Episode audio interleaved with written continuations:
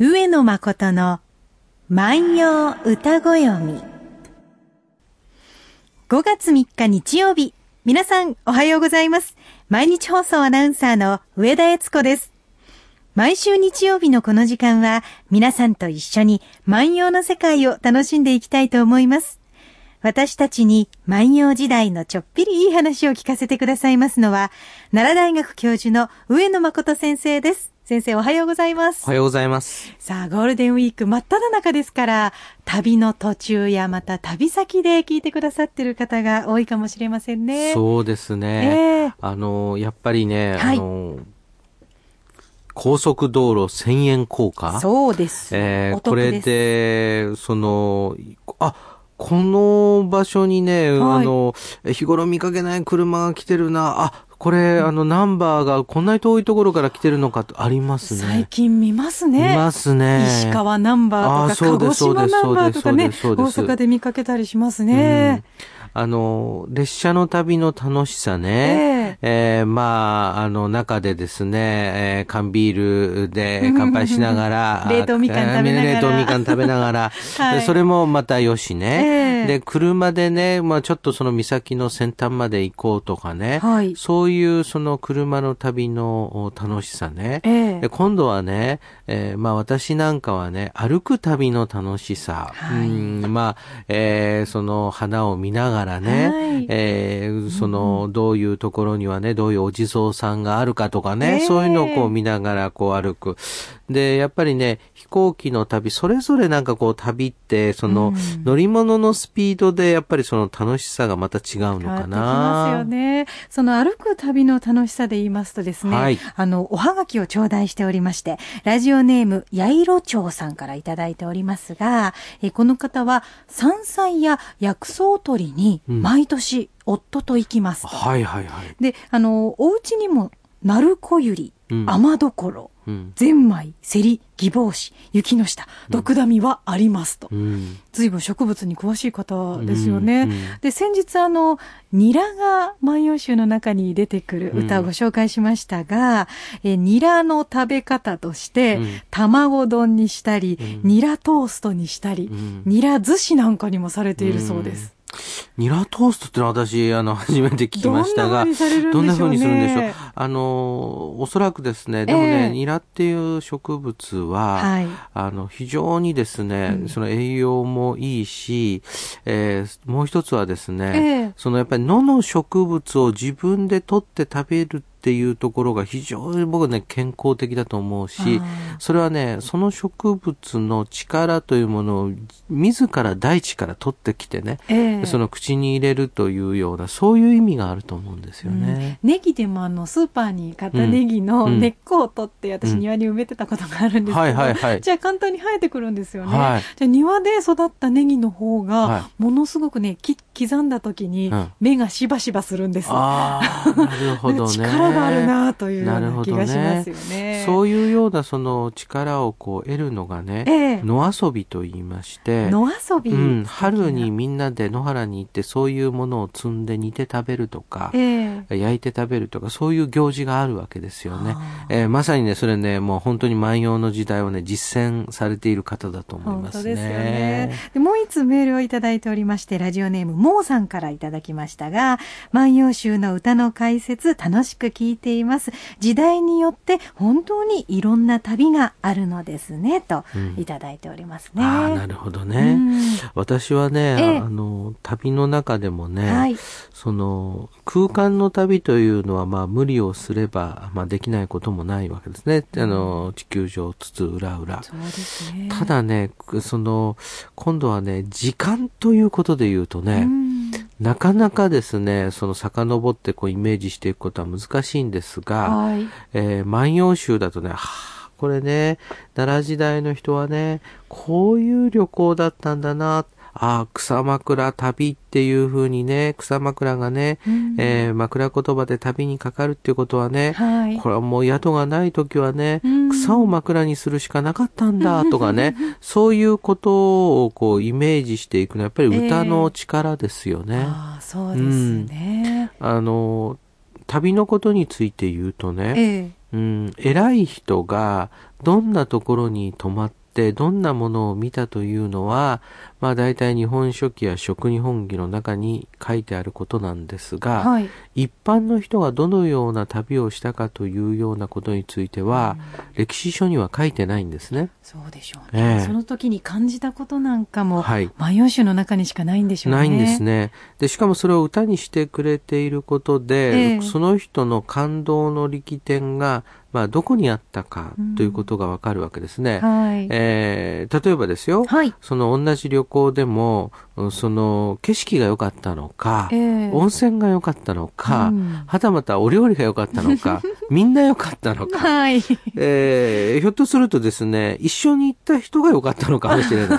まあ、いろんな、こう、旅の楽しみ方っていうのはあると思うんですが、ええそういった中でですね、はい。その旅というものをどのように見ているのかっていうわかる歌を、ええ。ー今日は牧野12から取り上げてみたいと思うんですが、はい。今日取り上げる歌はですね、えーこういう歌なんです。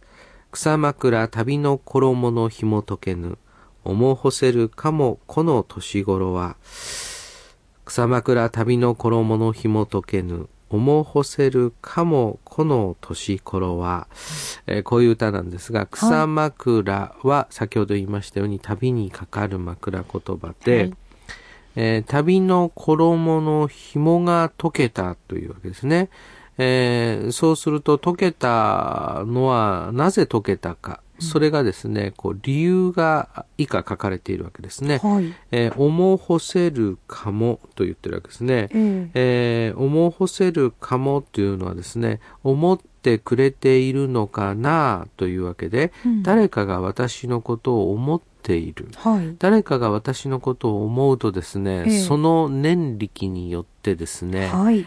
えー下着の紐がほどけるという、こう、俗心があるんですよ。単に寝相が悪かったのかなとか 想像しちゃいますが、うんあのーそれと何もストーリーは生まれませんもんね。そうですね。同じ紐がほどけたのも、ええいやー、昨日はよく動いたからなって考えるのか、はい。いや、これはもう誰かがね、私のことを思ってくれているからだと考えるのかでも全然違いますそうわですね。ニキビもできちゃうの嫌ですけど、思われニキビかなと思うとちょっと嬉しかったりします。そうですね。はい。あの、やっぱり何事もね、ええあの、こういうのをね、人間のね、あの、心理学なんかで言うとね、意味付け行動と言いましてね、はいあの、どういうふうに意味をつけるかでね、ええあの、まあ、違うわけですよああそうね。ですねうんで、これ、当時の人の意味付け行動ですとね、はい。旅の衣、えーこれまあ大体下紐というのが相場として決まっているんですが、ええ。えーそれがまあ溶けたと。だから自然にほどけたのは相手が思っているからだ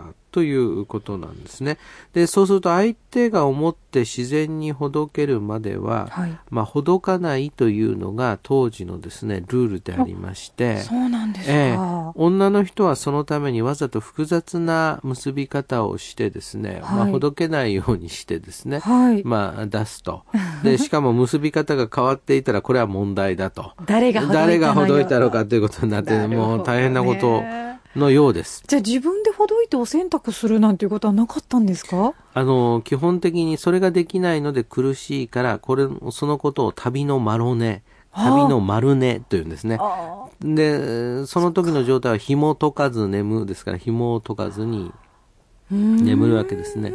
で、そうすると当然、その、赤がつきますので、はい。えーその赤がつくと旅が長くなってきたことの証拠ですが、家に帰って早く洗濯をしてほもらいたいという歌が万葉集の中に出てくるんですなるほねど。。コインランドリーなんかありませんもんね。ないんです、ないんです、ないんです。で、しかもね、あの、今と違って、ええーその、洗濯をするためには一旦縫い糸をほどいてですね、水につけて叩く必要がありますので、はい。えーそれはもう大変な、あの、労力が必要ですね。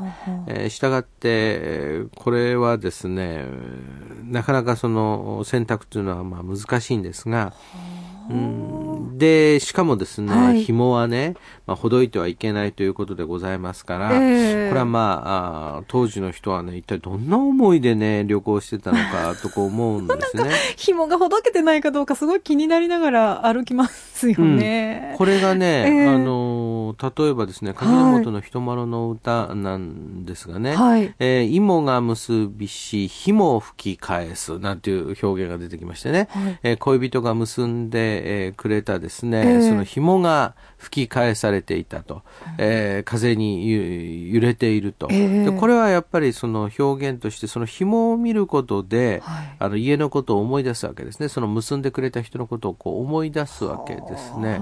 そういうものとしてあの考えたらいいわけですよね。うん現代は靴紐ぐらいですもんね。体の中で紐っていうとね。そうですねねあの考えてみたら我々の生活の中で、はい。あのボタンとゴムが普及することによはあって、はあはあ衣服の中で紐っていうのの割合は、なんかすごく、まあ若い方でおしゃれな方でね、あのそういうものを着てらっしゃる方もいらっしゃいますが、はい全体的にはあの、うん減りましたよねね。蝶々結びできない子供が増えたとかいう話題もありましたしね。あるでしょうね、ゴムがね、うん増えてくるとね。はい。そうするとね、ええこれ、その、どれくらいの旅をしていたか、この年頃は、と言ってですね。はい。年頃というふうに出てきた場合はですね、ええ月頃は数ヶ月、年頃は数年ですから、少なくともお2年以上ということになるわけですね。2年？えー2年以上はその旅をしていると。で、これはですね、まあ古代であると、おどういう旅がそれだけ長いかというと、先森の旅とかですね、はい。えーさらには役人として地方赴任をするとかですね、うんうんえーそういうことも、まあ、あるわけですよね。プライベートだけじゃなくて、お仕事の時にも旅という言葉を使うんですね。そうなんです、そうなんです。あの、今でもですね、えそうですね、えー例えば、ビジネスをやってらっしゃる方なんかで、えはい。物をこう売ってる、セールスしてる方なんかでですね、それをこう旅と称することもありますし、ほうあの、ヤシの方の世界でもですね、ええ。えー地方を回ることをこう、あの、旅というふうにですねあの、おっしゃることがあるので、あの、旅という言い方は、ちょっと今の使い方とは違うんですが、そうね。うん旅の衣の紐解けぬとこ言ってるわけですね。うん。まあ、す私自身ですね、えー前にも話したかもしれませんけれども、やっぱり1週間を超えるとですね、あの、例えば外国などに行きましたらですね、その長谷園のお吸い物など が飲みたいとかですね。お味噌汁とかあお店飲みたいとかね。はい、あのー、それと、なんかその、向こうの人にはその何気ない匂いがええ、急に嫌になっちゃったりとか、ああの、で、まあ、おそらく日本に来た人たちはそういうこと逆にあるんで、日本は出汁の匂いがするとかうん言われますよね。すごいすごいとかね、魚臭いとかね、そういうそのことをこう言われるんで、はいやっぱりそれぞれその違う風土に行くといろんなことを感じると思うんですが、うんこう数年ということになるとですね、まあ、あの、なかなか大変なあのことではなかったのかと思うわけですね。はい。ちょうどね、ええ今頃がね、あの、地方からやってきた学生さんなどが、はい。ほぼ1ヶ月、ん大学で生活をして、ゴールデンウィークの期間中にね、ええまあ、あの、1週間なら1週間帰ってくるということが、まあ、多いわけですよね。うん。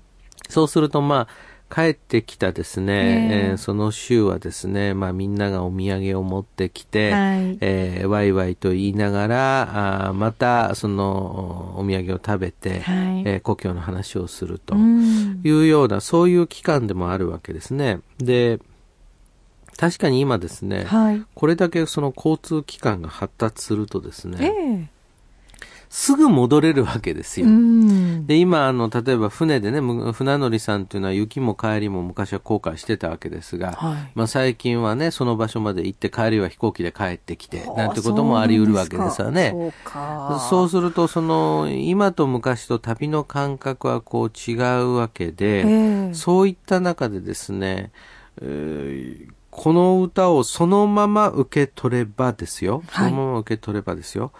えー、その、数か年にわたり下着の紐を解かなかったっていうことになりますからね。はあ。これはですね、考えたらですね、下着はひょっとするともうベージュ色に変わってるのか なあとかね。そら、夏もあれば。夏もあれば、あの、り大変な、あの、ね衣をね、あうんの、まとってるのかなとかね。今度ね、その想像をたくましくするとね、いや、これはもうこのまんまね、あの、そーっと首のところからね、あの、脱いでねってまた来てね、家に帰った時には、これはもう紐解かなかったよっていうふうにね、こう言うのか。愛情を示すって大変ですねどうしたもんかとね。はいはいいうふうには思うんですが、うんでもね、やっぱり何かを見ると、はい。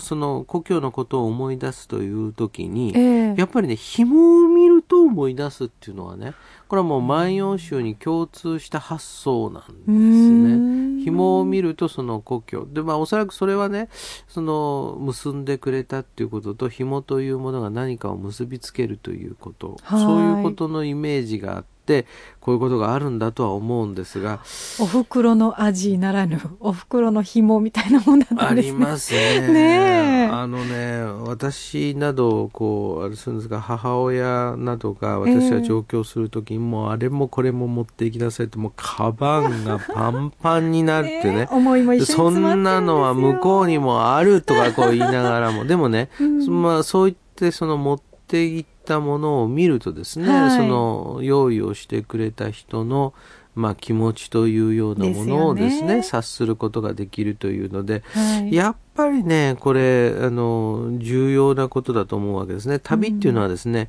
その行って楽しいということと同時にですね、送り出した人の気持ちを思うというね。はあでこれはね、やっぱりね、日本人特有のね、やっぱお土産の文化でね、うん。